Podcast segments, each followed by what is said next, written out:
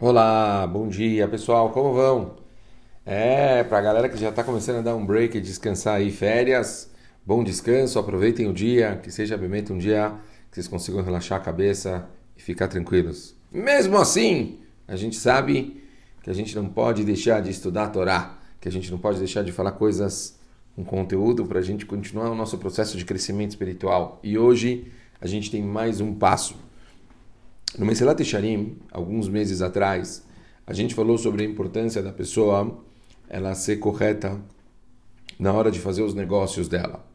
Aqui, o Rav Papo, nos Conselhos Extraordinários, no Eitz, ele fala sobre o assunto de Gezel, de roubo.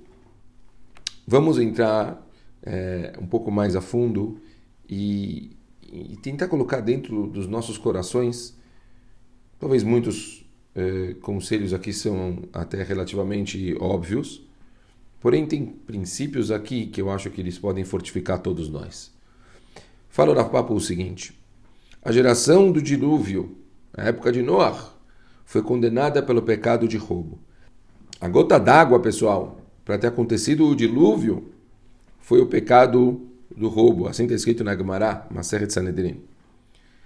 As nossas tefilot não são ouvidas se temos objetivos roubados em nosso poder. Isso aqui é uma loucura, muito pesado. Quer dizer, se a gente tem algum objeto que é de outra pessoa e a gente pegou isso e a pessoa não sabe, está em nossa, nossa posse, as nossas tefilot, pessoal, não são ouvidas. O dia de Yom Kippur não expia pecados cometidos contra outras pessoas, a menos que a parte ofendida conceda seu perdão. Alguns comentaristas estendem o rigor desses pecados, afirmando que mesmo os pecados do homem para com Hashem não são perdoados enquanto o homem não se redimir dos pecados que cometeu contra o seu semelhante. Tamanha gravidade, pessoal. A gente vê que no Yom Kippur não se resolve pecados que fizemos em relação ao próximo. Muitos pecados relacionados ao roubo têm se tornado comuns. Menciono a seguir alguns deles. Você é culpado de roubo se comprar a mercadoria a crédito sem a intenção de saldar a dívida, ou acusar falsamente a mercadoria de defeituosa para se recusar a pagar.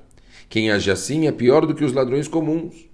Roubam quem confiou neles e tentou lhes ajudar. O mal não abandona um lar onde se paga o bem com o mal.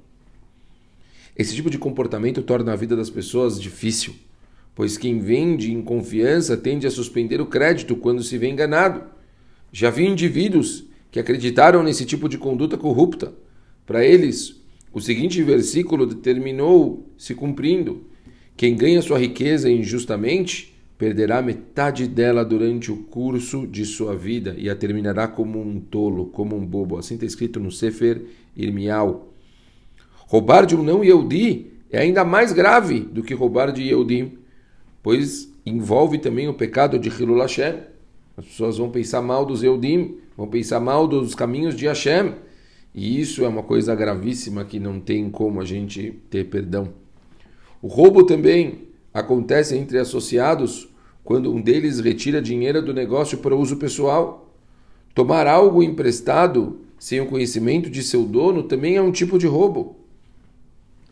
Seja extremamente cauteloso em não tomar nada de alguém que o esteja oferecendo somente por cortesia ou constrangimento.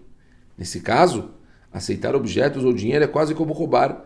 Pedir presentes ou descontos de alguém que será prejudicado por isso é o mesmo que roubar. Olha quantas coisas que a gente tem aqui que podem ser feitas no dia a dia e que a gente tem que tomar mais cuidado. Empregados e professores são culpados de roubo se não realizarem de acordo o trabalho pelo qual recebem. Uma pessoa então foi paga para fazer um serviço e ele está fazendo corpo mole ou não está se dedicando como deveria, não faz o papel dele dentro da sala de aula, por exemplo, essa pessoa é considerada um bandido. Mas vamos mais. Quem rouba seu pai e sua mãe dizendo que não há mal nisso, é companheiro de uma pessoa destruidora. Muitas crianças habituam-se a roubar seus pais. Se uma criança roubava seus pais e não fez nada para repará-los em vida, deve pagar o que ficou devendo a seus irmãos, que são seus herdeiros. É coisa, né? Às vezes, jovem, criança, abre a carteira do pai sem o pai saber e pega dinheiro, certo? Seja escrupuloso e não roube a propriedade pública. Se já é tão difícil para um ladrão devolver um objeto roubado ao seu legítimo dono, tanto mais para quem rouba algo de toda a comunidade. Quem paga impostos com dinheiro falso é culpado de roubar o público.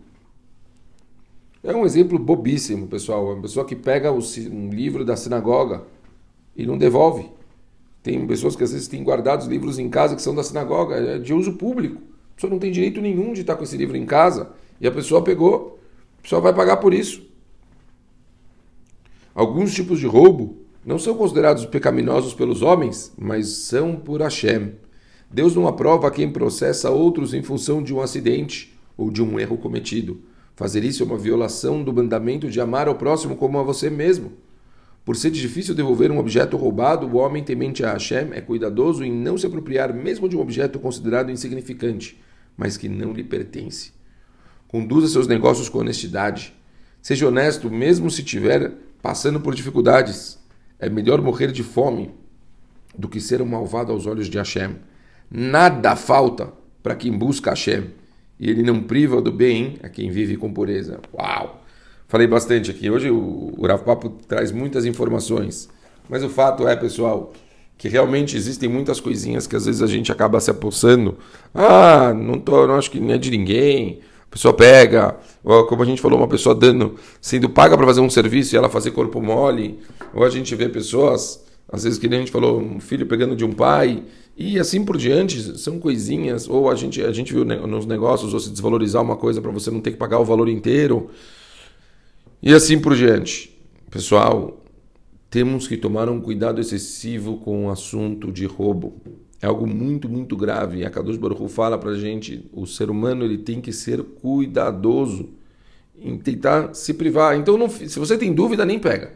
Se você tem dúvida, não faz mas não cometa um engano que pode depois ser difícil de você reparar. A gente tem o tempo todo esses tipos de etzarim passando à nossa volta e quando a gente tem que tomar cuidado para que a gente não faça uma coisa dessas erradas. Às vezes eu vejo moleques comentando comigo eles rindo que receberam um troco a mais e não devolveram, por exemplo.